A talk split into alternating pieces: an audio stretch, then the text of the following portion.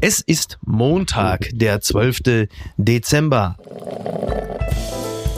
Apokalypse und Filterkaffee. Die frisch gebrühten Schlagzeilen des Tages. Mit Mickey Beisenherz. Einen wunderschönen Montagmorgen und herzlich willkommen zu Apokalypse und Filterkaffee, das News Omelette. Und auch heute blicken wir ein wenig auf die Schlagzeilen und Meldungen des Tages. Was ist wichtig? Was ist von Gesprächswert? Worüber lohnt es sich zu reden? Und sie ist wieder an meiner Seite und sie ist also, also heiß wie äh, Frittenfett möchte ich sagen, ne? wie, wie Chico in der Philipp Plein Filiale mit mir über alles zu reden. Was ich eigentlich sagen wollte ist, äh, guten Morgen, Niki Hassania. Guten Morgen, Micky. Guten Morgen, Niki. Niki, ähm, das vorweg. Also wir können äh, begeistert in die Hände klatschen, denn äh, nach rund vier Wochen im All ist die unbemannte Orion-Kapsel der NASA-Mondmission Artemis 1 zurück auf der Erde, ist vor der Küste Mexikos äh, gelandet. Das, äh, Splashdown. das ist richtig. Übrigens, als Kind der 80er frage ich mich natürlich immer, was das für schmutzige alte Männer sind, die das Ding Orion nennen oder ist das Artemis-Mission, also Artemis-Mission, das waren früher die Männer von der Ergo-Versicherung oder äh, Peter Harz und Konsorten, wenn sie irgendwie mal mit dem Betriebsrat mal irgendwo in so einen, ich sag mal, Sauna-Club gegangen sind. Und Orion, das kenne ich nur als Versand, da habe ich als Zwölfjähriger mich dran erfreut, wenn ich aus dem Altpapier irgendwo diese Kataloge, aber das sind vielleicht Dinge, die jetzt auch gar nicht hierher hören, muss ich sagen. Mir wird gerade bewusst, wie alt du bist. Ich habe davon noch nie gehört, was aus der guten alten, weiß ich nicht, Praline geworden. Die Schlagzeile des Tages. Rente erst mit 67. Kanzler Scholz will weniger Frührentner. Das schreibt die Berliner Morgenpost. Olaf Scholz fordert verschiedene Schritte, um Lücken am Arbeitsplatz zu schließen. Dazu gehört, dass mehr Menschen bis 67 arbeiten. Ja, er äh, sagt, die Regierung korrigiert damit Fehler der Vergangenheit und reagiert auf den Mangel von Arbeitskräften in Deutschland. Ne? Also es, müssen insgesamt die Lücken am Arbeitsmarkt äh, geschlossen werden. Äh, Es ist ja so, dass Olaf Scholz gesagt hat, Fachleute sagen, dass bis Ende des Jahrzehnts etwa 6 Millionen Fachkräfte auf dem Arbeitsmarkt fehlen werden, bis 2035 wohl 7 Millionen. Einiges können wir auffangen, indem wir bessere Startmöglichkeiten für junge Leute schaffen und in die berufliche Aus- und Weiterbildung investieren. Ja, also Olaf Scholz möchte quasi, also dass die Rente so spät wie möglich eingegangen wird. Ist das äh, schon ein Wink, dass Friedrich Merz nach Möglichkeit bitte Kanzler werden soll? Oder was, was soll das bedeuten? Wie Ich will er da reinquatschen? Ich fand interessant, als ich 67 gehört habe, Ja. war ich sofort schon wieder in diesem Empörungsding so, was bis 67? Und dann dachte ich mir, was ist ja schon längst bis 67? Hast einfach mal gezuckt, Und ja. ja, sofort wieder Ja. die Empörung, die es schon vor zehn Jahren gab, als es eingeführt wurde. Ich weiß Ja. gar nicht, wann es eingeführt wurde, aber Jahre tatsächlich her wieder. war mir nicht bewusst, wie viele ähm, die Rente Jahre früher schon in Anspruch und dann nehmen. auch noch abschlagsfrei. Und darum geht's halt eben auch. Ne? Also für viele gibt es halt die Möglichkeit, schon mit 63 zum Beispiel in Rente zu gehen. Und das war lange Zeit jetzt auch nicht unbedingt äh, begeistert aufgenommen, aber irgendwie war es okay. Und jetzt merkst du halt, dass diese Babyboomer-Generation in Rente geht und Rente gehen wird und dann fehlen sie halt dem Arbeitsmarkt. Das ist halt echt ein Riesenproblem.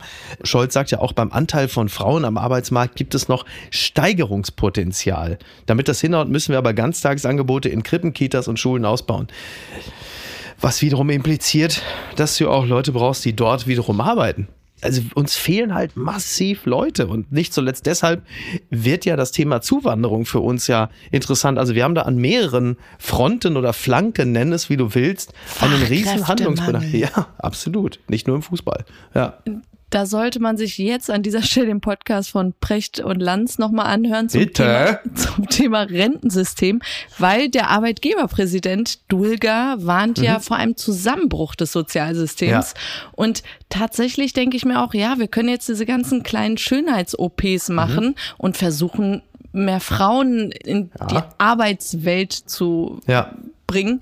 Aber auf der anderen Seite habe ich das Gefühl, eine Lebenserwartungsdauer ist heute einfach keine 70 mehr, sondern wir werden einfach Absolut. viel älter und es kommen zu wenig Leute nach. Das heißt, das System hat wirklich ein grundlegendes Problem. Und, Total, ja. Und ich weiß nicht, wie es dir geht, aber es gibt so bestimmte Themen wie Rente, Gesundheitssystem, Mhm. Arbeitslosensystem, diese ganzen sozialen Systeme, Ja. wo ich das Gefühl habe, wir alle sehen, dass wir da echt gegen so eine Mhm. Ja. Wand fahren. Ja. Und Ich erkenne ein Muster im Vergleich mit anderen großen politischen Aufgaben. Ähm, Oh ja. Mann, und alle denken, ja, die Nächsten machen's, die Genau, Nächsten machen's. exakt. Und jetzt haben wir ja auch im, Wann, haben, wann kriegen wir die Rentenkleber? Die, im auch was Koalitionsvertrag ist einfach festgelegt, dass das Rentenalter daran jetzt auch nicht rumgeschraubt Genau. wird. Deshalb 67 soll's ja. Ja. bleiben. Aber was willst du tun? Also irgendwie. Naja, also ein leuchtendes Beispiel ist natürlich Gottschalk. Der arbeitet weiter, bis er 80 ist. Weil, Ja, aber wir sprechen hier gerade auch für Berufsfelder, lass es Altenpflege Mhm. oder so sein, wo ich ja wirklich, du weißt, ich, ich rechne mit Robotern und Ja. so, weil wir haben eine Gesellschaft, die immer älter und hilfsbedürftiger wird und Du siehst es, die Altenpfleger können auch nicht bis 67 dann arbeiten. Mhm. Also das ist einfach körperlich eine so anspruchsvolle Arbeit, Absolut. dass du verstehen kannst, wenn jeder da früher raus will. Und das ähm, Ja, klar, es gibt ja auch handwerkliche Berufe, Dachdecker oder Genau. äh, solche. Es gibt natürlich Berufe, die einen längeren Arbeits- und Berufsweg eigentlich unmöglich machen, weil du irgendwann körperlich wirklich fertig bist. Und dann gibt's natürlich andere Berufe, Lehrer beispielsweise, will ich jetzt gar nicht kleinreden, aber der ist natürlich körperlich die vielleicht werden nicht so. psychisch Die werden, fertig ja, du hast recht, vielleicht schlechtes Beispiel. Na, aber es gibt bestimmte Berufe, die lassen es durchaus zu, dass man sie länger macht. Und es gibt ja auch Menschen, die teilweise auch unfreiwillig aus Dann dem Job macht die ausscheiden, würden Arbeit länger machen. attraktiver für die Leute, ja. dass sie auch Bock haben, länger zu arbeiten. Also, also wie die Bundesregierung teilweise versucht, Leute für den Arbeitsmarkt zu gewinnen, haben wir im Sommer gesehen, ähm, als sie dann einfach gesagt haben, pass auf, da holt keiner irgendwie die Koffer äh, ab. Jetzt fliegen wir in die Türkei und sagen denen, ihr könnt genauso beschissen verdienen wie die anderen, die den Job nicht mehr machen wollen. Und da haben, glaube ich, drei Türken gesagt, ja, gute Idee. Die Rest, äh, die haben natürlich abgewunken gesagt, lasst mal schön sein. Und das ist natürlich ein Vorbote dessen gewesen, was es bald deutschlandweit geben wird. So, das, Oder du hängst einfach vier freiwillige Sozialjahre dran. Unterm Radar. Bürger spenden 51.200 Euro an den Staat für die Schuldentilgung. Das meldet die Tagesschau. Dem Staat Geld schenken für die meisten Deutschen dürfte das ein abwegiger Gedanke sein. Doch auf einem Spendenkonto des Bundes sind in diesem Jahr bereits 51.000 Euro eingegangen. Als Hilfe für die Schuldentilgung. Tja. Herzlichen Glückwunsch. Ja, ich sag mal so, jetzt dreht Chico endgültig durch, ne? So, ich mag die Bundesregierung. Komm, da auch noch jetzt 50.000 Euro. Nimm das, Helmut Kohl. Ne? Auf der einen Seite denkst du sehr großzügig von denen, die es gemacht haben, und Ja. dann wiederum denkst du so, so wenig. Wo sind die ganzen Milliardäre, die mal, äh, die ja auch immer behaupten, sie wollten Ja, ja. höher besteuert werden? Macht mal mehr Ja gut, Leute. also der Bezos-Weg und Gates und Co., da ist es ja immer so, dass sie sagen, also wir ähm, wollen dem Staat was zurückgeben, aber nach unseren eigenen Wir Konditionen. entscheiden, wofür, Wir entscheiden, wofür das Geld ausgegeben wird. Ähm, ja, 50.000 Euro zur Schuldentilgung, ne? Also, also wenn Linda wenigstens gut kochen könnte oder Tennis spielen oder so. Das Aber ist- es ist aktiv, gell? Also die Ja, haben ja, aktiv klar. so einen Überweisungsschein. Das Genau. ist jetzt nicht irgendwie Erb. Äh, Nein, nein, das hat man dem Staat geschenkt. Es gibt ein Konto Okay. und das geht extra zur Schuldentilgung, das Geld. Und es sind halt Wow. knapp über 50 in diesem Jahr. So, und dann fragst du dich natürlich auch, wer macht Was denn sind das? das? für Menschen? Ich weiß nicht, ja, Lindner freut sich, 50.000, das sind immerhin die Lachsforelle und die Torte in der Sansibar im Sommer, ne? So, das, ja, es ist wirklich, wirklich verrückt. Aber du, weiß nicht, vielleicht hat auch äh, Scheuer was gut zu machen. Hat jetzt, er zahlt es langsam ab. Da sind die ersten 50.000. Guck mal, ich hab doch da. Ja, fehlen noch ein paar, aber gut. Sowas kann man sich nicht ausdenken. Säcke voller Geld in Wohnungen von EU-Vize gefunden. Das berichtet der Fokus. Die wegen Korruptionsvorwürfen festgenommene EU-Abgeordnete Eva Kaili ist nun als Vizepräsidentin des EU-Parlaments abgesetzt worden. Parlamentspräsidentin Roberto Mezzola entzog der 44-Jährigen mit sofortiger Wirkung alle Befugnisse, Pflichten und Aufgaben als ihre Stellvertreterin. Also ist schon interessant, ne, wenn du deine diplomatische Immunität verlierst und sofort festgenommen wirst, da muss dann also schon richtig was los sein. Sie ist ja auch nicht ähm, alleine, ne? also bannenmäßige Korruption und Geldwäsche, das ist schon hart. Ne? Vier weitere Menschen wurden auch festgenommen. Aber Ähm, nur ihr Gesicht kursiert überall. Ja, ja. Woran liegt's? Heute, heute wird die Bildzeitung wahrscheinlich schon irgendwie nochmal so, die schöne Parlamentsbetrügerin oder Geili, Keili, hieß es früher noch bei Kylie. Todesengel mit blauen so. Augen. War das? genau. Ja, Amanda da so- Knox aus der Ja, ja, stimmt, der Engel mit den Eisaugen, ne? Das Aber irgendwie, genau. ja, ja. ähm, also nach Information der belgischen Zeitung Le Co. hatten die Ermittler mehrere Säcke voller Geldscheine in Kylies Wohnung gefunden. Die Polizei veranlasste demnach die Durchsuchung der Räumlichkeiten, nachdem sie Kylies Vater mit einer großen Menge Bargeld in einem Koffer angetroffen hatte. Naja, und es geht halt darum, äh, dass es wohl Schmiergeldzahlungen von Katar gegeben haben Wie kommen soll. denn die Kataris da drauf, dass Also- man mit Geld irgendwas einkaufen Muss man wirklich könnte? sagen. Also das, wenn jetzt sogar schon Katar irgendwo in, in dubiose Zahlungen verwickelt ist, dann ist das nicht mehr mein Land. Also Und es hat ja auch funktioniert insofern, als dass man sehen kann, sie hat ja noch neulich eine Rede gehalten, in der sie Katar gelobt hätte. Was hat sie gesagt? Today I'm Qatari, today I'm gay, today I'm RF. Ich hatte nur rote Haare Okay, verstehe. und Ja.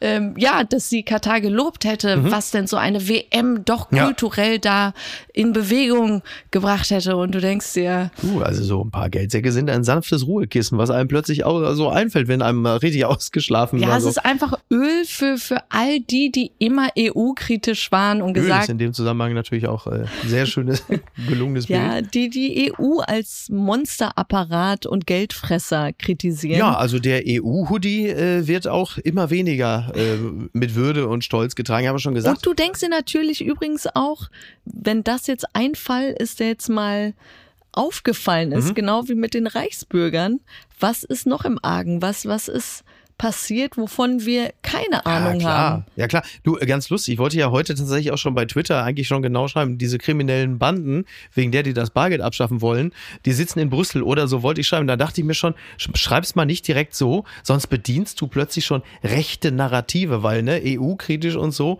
Aber äh, klar, also ich meine. Deshalb empfehle ich Krypto, FTX, Leute. genau, das ist immer eine sehr, sehr gute Idee. Ja, die EU war ja wirklich lange Zeit halt einfach die pedantischen äh, Gurkengrademacher, ähm, die für nichts gut sind, vor denen äh, Orban und Co. ja auch immer so ein bisschen gewettert hat, ist fürs Image natürlich nicht so richtig gut. Und das, was wir gerade schon ähm, im Zusammenhang mit den Kataris gesagt haben, das ist so ein bisschen so das Globale, solange du deine Füße unter meinem Tisch hast, machst du, was ich sage. Und in dem Falle kommt jetzt dann Papa Saudi-Arabien oder Papa Katar und äh, die sagen dann, äh, das ist mit euren Menschenrechten alles eine feine Angelegenheit, aber du, ihr könnt ja auch gerne frieren, das ist überhaupt gar kein Problem. Oder BASF wandert ab oder so. Und deswegen ist dieses Thema wertegeleitete Außenpolitik klingt immer toll. Faktisch ist es aber eher eine werteoffene Realpolitik, die im Kern sagt, wir haben nichts gegen Werte, finden wir super, aber sobald es hier äh, um die Grundversorgung geht, müssen die Werte sich hinten anstellen, denn äh, da gibt es andere Dinge, die sind wichtiger. Ja, und da wäre einfach die Hoffnung, dass man zusammen alles schaffen kann, dass man sagt, hey, wir alle Länder, die die gemeinsamen Werte haben, wir stehen zusammen und ziehen das durch. Aber wenn du dann immer wieder so Länder hast, die ausscheren, lass es Ungarn sein Mhm. Ja. oder auch die Türkei, jetzt kein EU-Mitglied, aber Ja. ein, ein Ja, oh, der, das ist aber jetzt wirklich in der Wunde bohren. Ja, aber die doch- Türkei, kein EU-Mitglied und du siehst jetzt Erdogan wettern. Ja, Ähm, aber da denkst du dir auch, war das vielleicht ein Fehler, dass man denen immer diese Option gegeben hatte, aber sie nie die Karotte auf der, so Genau, vor der aber Nase. die Türkei nie hat ja. zu uns kommen lassen, weil jetzt denkst du dir natürlich, okay, die Türkei wird jetzt wahrscheinlich Deals mit Russland machen und man hätte die Türkei doch lieber auf unserer Seite gewählt. ich bin da hoffnungsvoll. Also Erdogan hat ja noch eine Amtszeit, für die will er noch kandidieren 2023. Dann sagt er, danach ist Schluss, da will er jüngeren Platz machen. Ich glaube nur, die Amtszeit dauert insgesamt 20 Jahre. Aber wir warten es mal ab. Werbung. Mein heutiger Werbepartner ist Aldi. Endlich wieder Ostern. So jubiliert nicht nur Aldi, sondern äh, so jubiliere auch ich. Denn Ostern ist für mich das vielleicht schönste Fest des Jahres. Nicht nur, dass das Wetter für gewöhnlich schön ist und man äh, früh morgens da schon sitzt und weil der Tag frei ist, dann kann man schon ab 8 Uhr morgens die Wiederholung vom Traumschiff gucken, die erste Tasse Kaffee trinken.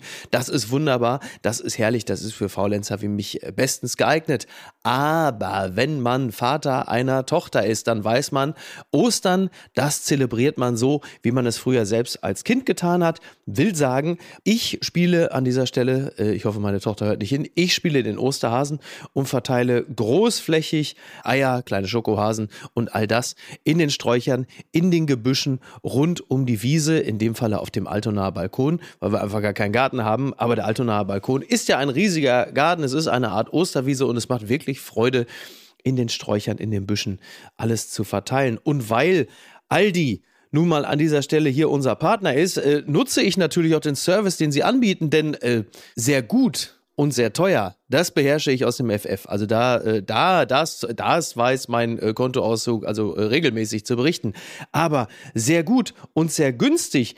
Das sollte ich an dieser Stelle vielleicht einfach mal ausprobieren und eben nicht erst am Ostersonntag äh, morgens zur Tanke eilen, um dann sehr teuer da die Eier zu kaufen. Vielleicht einfach früher schon mal zu Aldi gehen, denn da gibt es ja die Milchmäuse und die Ostervielfalt. Das gibt es alles da. Süßes, herzhaftes, leckere Gourmetprodukte zu günstigen Preisen.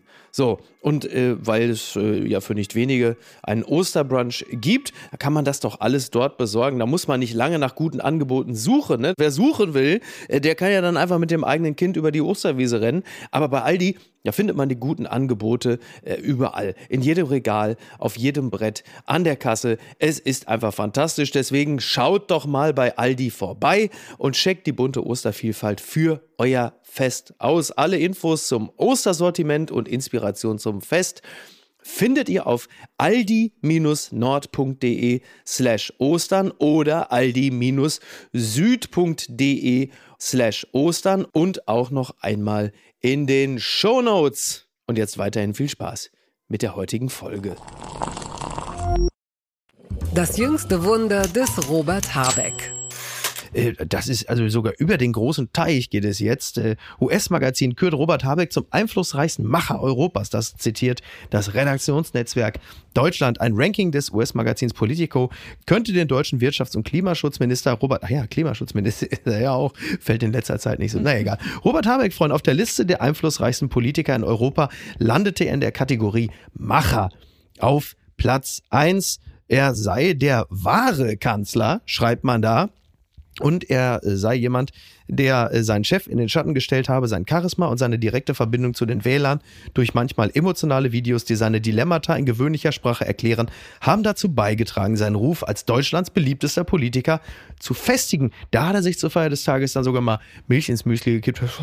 Super, ist geil, das Gönjamin, endlich mal so. Warum muss man ihn eigentlich gegen Scholz da ausspielen, dass ja. man ihn jetzt so im Verhältnis zu Scholz setzt? Also ich glaube, wenn du möchtest, dass dein Artikel äh, in der Welt und vor allen Dingen äh, in Deutschland geteilt wird, dann musst du es natürlich so ein bisschen kompetitiv anlegen, damit die Leute sagen, dann, also damit immer was zu. Aber jeder wirkt schillernder neben Scholz. Das ist jetzt wirklich keine große Leistung. Ja, Aber ich freue mich natürlich für Robert Habeck. Herzlichen Glückwunsch. Ist auch dein Kanzler? Ist Vicky? mein Kanzler, Kanzler mhm. der Herzen. Nein, also ich finde wirklich. Ganz kurz, ob, ob Habeck das, weil es wird ja von internen Zwistigkeiten äh, gesprochen zwischen Habeck und Baerbock, auch im Hinblick auf die äh, Bundestagswahl 2025 liebe Berliner, aufgepasst, das gibt es dann ja auch. Ihr dürft ja dann, also. Naja, es wird gut, auch ein Marathon geben. Ist richtig. Und ähm, ob er ihr das einfach so, diesen Artikel so an die, an die Bürotür geklebt hat, so, wer war das? Wer hat das da hingeklebt? Aber ich glaube, wie wir jetzt bei so Umfragen gesehen haben oder auch Bewertungen, mhm. es kann alles innerhalb von vier Wochen auch wieder ganz anders aussehen. Ja. Und äh, an der Stelle möchte ich aber auch nochmal erwähnen, dass das Forbes-Magazin ja. Ursula von der Leyen zum mächtigsten Frau der Welt gekürt hat. Mhm. Ja. aber darüber spricht irgendwie keiner. Ist äh, bisschen untergegangen, weil man sich innerhalb der EU derzeit auf andere Frauen fokussiert. ähm, Herzlichen ja, Glückwunsch. Ja, klar. Ich meine, als EU-Kommissionspräsidentin hast du natürlich Einfluss. Das ist ja gar keine Frage. Ist auch die Frage, was das für ihre politische Karriere bedeutet, wenn es irgendwann heißt, äh, wer soll denn jetzt die nächste Bundestagswahl als Spitzenkandidat, Spitzenkandidatin begleiten? Ich glaube zwar nicht, dass das noch passieren wird, aber man weiß es ja nie, ne? Manfred also, Weber kommt aus der Ecke. Manfred Weber. oh Gott, oh Gott, oh Gott. Gucken mal, wer da spricht. Ehemalige Iran-Kaiserin Farah Diba, ich bete nicht, ich glaube an die Kraft der Menschen. Das zitiert die Bild, die mit Farah Diba gesprochen hat. Die war ja, wie dir mit Sicherheit nicht verborgen geblieben ist, liebe Niki, äh, bis 1979 Kaiserin. Im Iran nach dem Sturz des Regimes und dem Tod ihres Mannes Shah Reza Pahlavi lebt sie heute in Paris und in Washington im Exil. Und die Bild hat sie gesprochen und natürlich gefragt, wie sie auf den Iran und die Revolution im Iran blickt. Und wie die Menschen sie dort wahrnehmen. Die Frage ist dann unter anderem nach wie vor bezeichnen viele Iraner sie als Mutter der Nation. Sie antwortet, es berührt mein Herz, dass sie mich Mutter nennen und während ich das jetzt sage, bekomme ich eine Gänsehaut. Es bedeutet mir mehr als mein Titel oder meine Krone. Also das musst du für mich jetzt ein bisschen auseinandernehmen, denn für mich ist Farah Diba ja zuvorderst die Frau des Schahs gewesen. Dritte, soweit ich weiß, der war ja sehr verliebt in seine vorherige Soraya, Mhm. äh, die ihm aber keine Kinder bzw. Ah. Thronfolger schenken Ja, konnte. Und ja. dann kam er mit Farah Diba zusammen. Ah, okay. Und die hatten Auch noch so Charles und Camilla-artige äh, Love Story oder was? so ein bisschen, ja, ich hoffe, der hat jetzt Farah Diba auch geliebt. Ähm, 21 war sie, als Mhm. sie, äh, wie sagen wir es, gekront? Äh, gekrönt wurde, ja. Gekrönt, Ja. gekrönt wurde. Hast du nach dem Tod der Queen alles schon wieder vergessen, Digi? sehr jung, 21 auch. Ähm, und ja, also vor der Islamischen Republik gab es sehr, sehr viele Kritiker an den Schah und das Regime, weil auch unter dem Schah, es war auch eine Diktatur. Intellektuelle hatten keine Meinungsfreiheit und du kamst einfach ins Gefängnis dafür, dass du ein Karl-Marx-Buch besessen hast. Also Ja. es war jetzt auch nicht die tolle Welt. Ja, es gab ja auch Gründe dafür, warum man den Schah weghaben wollte Genau. und sich äh, befreit sah durch Khomeini und Co. Aber wo- womit kann man es vergleichen? So, so ein bisschen so wie Erdogan jetzt, wenn man sich vorstellen würde, man würde sich von Erdogan befreien wollen und die Taliban würden übernehmen. Ist das so eine Situation? Vielleicht, vielleicht, ja.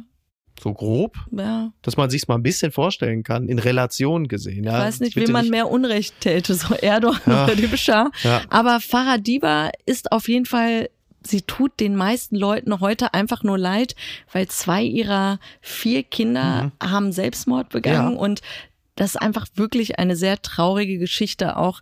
Diese ganzen Exilstationen, die der Schah mit ihr nach dem Sturz dann durchleben musste, über Bahamas, Mexiko, Panama, USA. Ja. Also wirklich, ich glaube, ein, ein sehr hartes Leben und äh, heute lebt sie alleine in Paris und ich wünsche ihr alles Gute, aber im Zusammenhang mit dem Iran sollten wir einfach über diese vielen geplanten, verkündeten Ja. Hinrichtungen sprechen. Oder schon. Eine wurde schon, ja. Mhm. Mohsen Shekari. Und ähm, seien wir ehrlich, diese Hinrichtungen gibt es schon seit Jahren, seit Jahren. Also solange ich einfach weiß, wie es im Iran abläuft, weiß man um diese Hinrichtung. Aber heute hast du einfach wirklich Videomaterial, wenn du siehst, wie eine Mutter auf der Straße in dem Moment gerade erfährt, Ja. dass ihr Sohn hingerichtet wurde, der auch selbst nicht daran geglaubt hat und dachte, das seien nur leere Drohungen und so. Ja. Sie würden es nicht wirklich machen.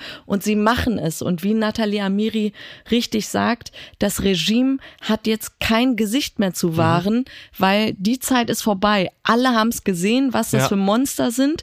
Und dass jetzt 15-Jährige verhaftet werden, Teenager, dass die Regierung Angst vor Jugendlichen hat, das zeigt, wie am Ende sie sind. Und ich, sie können nicht alle umbringen, aber sie versuchen es gerade. Ja. Und das macht wirklich betroffen Aber es sind, Angst. doch, es sind doch genau diese Bilder, diese Videos, diese Twitter-Videos auch, deswegen ist ja Twitter auch so wichtig, haben wir schon gesagt, die auch dafür sorgen, dass unsere Nachrichtenfatigue ja auch bekämpft wird, dass einfach unser Interesse an der iranischen Angelegenheit hochgehalten wird. Denn wie, wie Tommy Schmidt ja bei Gemischtes Hack richtigerweise sagte, die Leute weigern sich, vierseitige Artikel zu lesen, weil sie jetzt in dieser Zeit, und das hat er völlig richtig beschrieben, diesen Nachrichteneskapismus haben, dass sie eigentlich sich jetzt wirklich nur mit dem kleinen Lord beschäftigen wollen. Und in genau diese Phase hinein kommt ja die ständige Berichterstattung, sei es über Twitter oder Insta-Videos, weil es das Einzige ist, wie du die Breiigkeit der Leute durchbrechen kannst. Und er hat völlig recht mit dem, was er sagt, auch wenn er es überspitzt und humorvoll, wie es in diesem humorvollen Podcast auch immer stattfindet, wenn er es so formuliert. Und es tut mir wirklich leid, weil Tommy Schmidt, du weißt, ich bin mit ihm befreundet und wir sprechen privat viel darüber und ausgerechnet ihn dann auszumachen als jemand, der die Nachrichten im Iran nicht ernst nimmt oder sich gar lustig macht darüber, absolut fast schon bösartig, ihm Ja, sowas ich- vorzuwerfen. Genau, ich, ich äh, würde einfach grundsätzlich, nicht nur in diesem Zusammenhang, aber auch da dazu raten, sich einfach das ganze Bit anzuhören. Dann wird natürlich völlig klar, dass das nichts anderes ist als eine sehr kluge Reflexion äh, der Aufmerksamkeitsökonomie Aufmerksamkeits- ja. der Medien. Und das ist total richtig. Und ähm, das hat er sehr, sehr gut beschrieben, mit der nötigen Härte übrigens auch, wie ich finde. Und in dem Zusammenhang kann ich nur sagen, ich finde es immer bedauerlich, wenn Leute, die klug über diese Themen berichten, äh, sich dazu hinreißen lassen, plötzlich noch so Binnenfronten aufzumachen. Ja, v- vor allem wenn du einfach weißt, er ist nicht der Feind, im Gegenteil, so Na, er nicht, steht Gegenteil. auf der richtigen Seite, er kämpft auch äh, für das Richtige und du denkst dir so, er ist jetzt also der Feind, okay, also nicht die Mullahs oder die Politiker, die keine Aufmerksamkeit dafür aufbringen, sondern ein Kontext, Satiriker. einfach immer Ja. gerne Kontext, hilft sehr. Papala Paparazzi. Netflix-Doku über Harry und Meghan. Nach 17 Minuten erwähnt er Diana, so schreibt Anja Rützel über die Doku im Spiegel.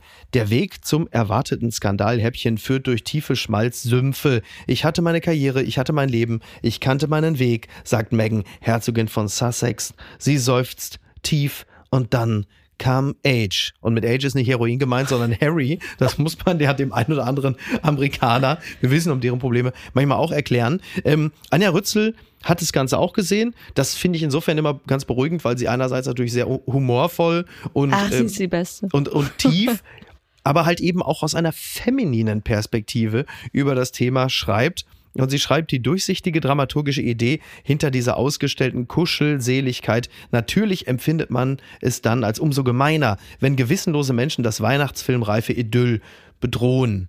Tja, Wie fandest du die Doku? Die drei Folgen bis jetzt. M. Ja, man ist halt, ja, N. Also, ich bin da immer ein bisschen hin und her gerissen. Natürlich ist Meghan nicht der Satan und Harry nicht der absolute Volltrottel. Und das britische Königshaus ist nachvollziehbarerweise ein Ort, an dem man nicht bleiben mag, wenn man sich als Mensch und Individuum frei bewegen möchte. Aber ob es so klug ist, sich dann in die Hände der anderen, also du versuchst den Bluthunden der britischen Presse zu entgehen und wirfst dich quasi ins Haifischbecken der amerikanischen Medienöffentlichkeit. Ich weiß nicht, ob das so schlau ist und die Aufrichtigkeit des Handelns möchte ich zumindest mal zart in Zweifel ziehen, in dem Moment, wo du ausgerechnet einen Deal abschließt mit Netflix, dass er das Unternehmen ist, das auch eine Serie wie The Crown zu verantworten hat, das ja nicht zuletzt ja auch das Erbe von Harrys Mutter beschmutzt. So oder so wird ja das Privatleben äh, der Royals, also wenn auch mitunter fiktionalisiert, was die Sache möglicherweise noch schlimmer macht, möchte- durch den Dreck gezogen. Ich, ich weiß, dass du eher immer das Gefühl hattest, Harry ist der Ahnungslose, der der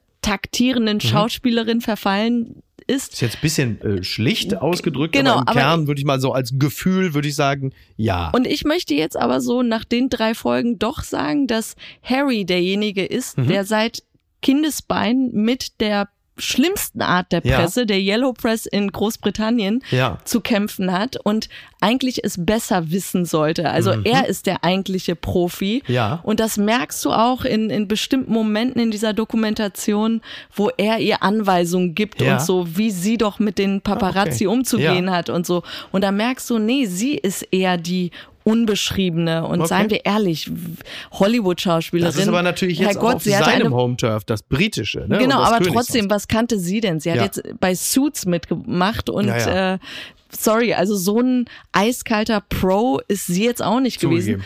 Aber ähm, ich kann insofern habe ich Empathie für diese beiden Leute, weil du hast das Gefühl, es ist ein Narrativ entstanden, was Mhm. dich völlig falsch darstellt. Und jeder kennt das. Wenn irgendwo, wenn du das Gefühl hast, da geschieht Unrecht Mhm. dir gegenüber, dann willst du doch alles, um das aufzuklären. Lass es mich von meiner Perspektive erzählen. Und Leute dann fängst Sachen, du an. reißen Sachen aus dem Kontext und machen eine Insta-Story oder Twitter draus. Genau, und dann denkst du dir aber einfach, eigentlich Mhm. sollte dir die Erfahrung sagen, lass es sein, lass es gut sein, es wird abebben, Ja. lass es. Und die machen eben genau diesen Treibsandfehler, von dem Genau. du letztens Naja, gesprochen und, hast. Und das dann halt eben auch Du bei kannst Netflix. nicht gewinnen. Nein, genau. Bei Netflix, wo halt jeder Move, jeder Satz, jede Drehbuchseite abgenommen werden muss und du begibst dich einfach in ein anderes System. Und das ist ein bisschen dasselbe Dilemma wie eine One Love Binde zu tragen in Katar. Du bist dann Teil dieses Systems. Du bist Protagonist dort. Du hast nicht mehr die Möglichkeit, da sauber rauszukommen. Du darfst da dann nicht sein. Und das wird nicht funktionieren. Und dieses Problem begegnet uns ja offensichtlich andauernd auf allen Ebenen. Und letzten Endes sind auch die Medien äh, Eskapisten Harry und Meghan, die jetzt bei Netflix ihr Privatleben äh, so wegsoapen, auch Teil dieses Problems. Ah, los komm, nächstes Thema. More than talking. More than talking. More, also Sie verstehen, more than talking. Magenta TV gibt Verona Poth eine eigene Talkshow. Das berichtet Turi 2. Ab dem 16. Dezember kriegt sie eine eigene Talkshow beim Telekom Streaming-Dienst Magenta TV. Äh, hier steht übrigens eine Anspielung auf Pots Ex Dieter Bohlen. Das hätte ich am Leben nicht gedacht. Herzlich willkommen Modern Modern Talking. Mo Modern, achso. ja, naja, also sie trifft dort auf prominente Gäste und tritt auch mal in unterhaltsamen Spielen gegen sie an. Äh, ja, also unter anderem zum Beispiel ist äh, Thomas Anders zu Gast. Echt wahr? ja, ja, bitte, ja, hier, ne? Aber ich, also, ja, äh, klasse. Thomas. Anders ganze Karriere basiert jetzt aber auch nur noch Dieter Bohlen eine Absolut, reinzuwürgen. das ist ein oder? einziger Revanchismus, wobei Thomas Anders mir natürlich bedeutend Natürlich. glücklicher und näher bei sich selbst vorkommt Ja. als sein ehemaliger Gitarrist. Also das muss man an der Stelle Ja, auch ich schon sagen. freue mich auch, dass Verona Poth wieder eine Show hat. Ich habe nie verstanden, warum sie überhaupt weg war. hier bei Pip und Veronas Welt. Sie produziert das Ganze ja, Ja, auch ist selbst. auch, sie ist aber auch eine ich, clevere Geschäftsfrau. ja, Also, aber trotzdem finde ich diesen Titel doof, weil ich mir denke, ach, gib dem Ex doch gar nichts, Mhm. Ja, ja. weißt du? Also das Ja. ist dann nochmal meine Karriere basiert auf die Frau von Dieter Bohlen. Ich, Ja, ja. Lass es sein. Ja, ja, absolut. Also das, der, jetzt kommt der blöde Satz, das hat sie natürlich gar nicht nötig. Genau. Denn sie ist ja eine viel, ich würde schon fast sagen, größere und positivere Marke als ihr Ex. Wer interessiert sich denn dafür? Ist doch toll. Sie ist Ähm, mega. Mega. Du, das, äh, so, kann man da irgendwie, sag mal, äh, kann man da irgendwie klagen oder so, hol dir nochmal richtig was raus. Das ist ja mega. Das ist ja Markenverletzungsrechte, da muss ja was gehen. Ähm, aber es dürfen ja momentan ja sowieso sehr viele Leute jetzt moderieren oder wieder moderieren, wie Verona. Ähm, das bringt mich natürlich zum Jahresrückblick bei RTL mit Tommy Gottschalk und mein Wie gut hat der bitte ausgesehen? Wer, äh, Gottschalk? Total Du bist doch zeitlos. wirklich mittlerweile, du bist doch wirklich nicht mehr Die Herrin. sehen alle so gut aus. Sinne. Die sehen aus wie früher einfach. Ja, gut, da gibt's ja auch, also, ne? Und, äh, ja, und Gutenberg, Gutenberg, ich fand seinen Moderationsstil dahingehend interessant, als ich das Gefühl hatte, RTL sendet da eine äh, verfrühte Weihnachtsansprache von Bundeskanzler Gutenberg. Bedeutungsschwanger? Ein bisschen, ja, der ist so, da ist so die Bedeutungsschwangerschaft so richtig in jeden Satz reingesackt bei den Zwischenmoderationen. Also ist jetzt alles okay, Aber ja. es ist deine Theorie. Meine Theorie ist, dass er so unsicher war, Ja. irgendwie sich zu verbabbeln oder so, Mhm. dass er lieber alles langsam ja. gesprochen und Nee, er hat es ein bisschen gelesen hat. gelindert. Er hat es ein bisschen gelindert. Das war so ein bisschen Hauch-Regierungserklärung. So. Aber jetzt, ach, alles okay. Also ist auch kein Drama dann irgendwie. kann man wieder einstellen. Ja, Weil- boah, von mir aus, äh, bitte, ne? Ich war ja sowieso, ich habe ja nur gewartet, bis Chico endlich kommt, ne? Ich wollte einfach nur wissen, was war mit der. Doktorarbeit? Genau. Erzähl uns, was da abgegangen ist. Ach ja, Chico, ich habe mich gefreut, dass Chico da war. Ist doch top, oder?